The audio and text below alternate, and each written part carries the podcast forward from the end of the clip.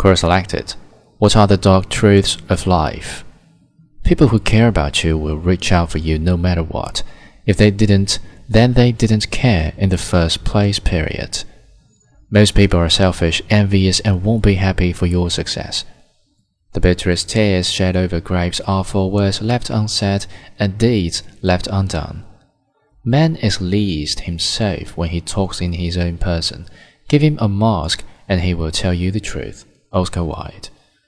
Of all the animals, man is the only one that is cruel. He is the only one who inflicts pain for the pleasure of doing it. Mark Twain.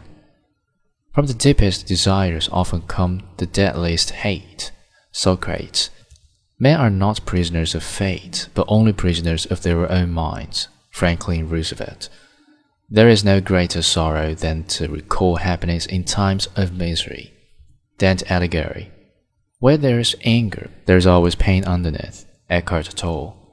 Love is giving someone the ability to destroy you, but trusting them not to.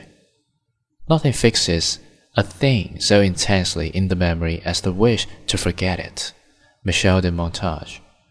Worse than telling a lie is spending your whole life staying true to a lie.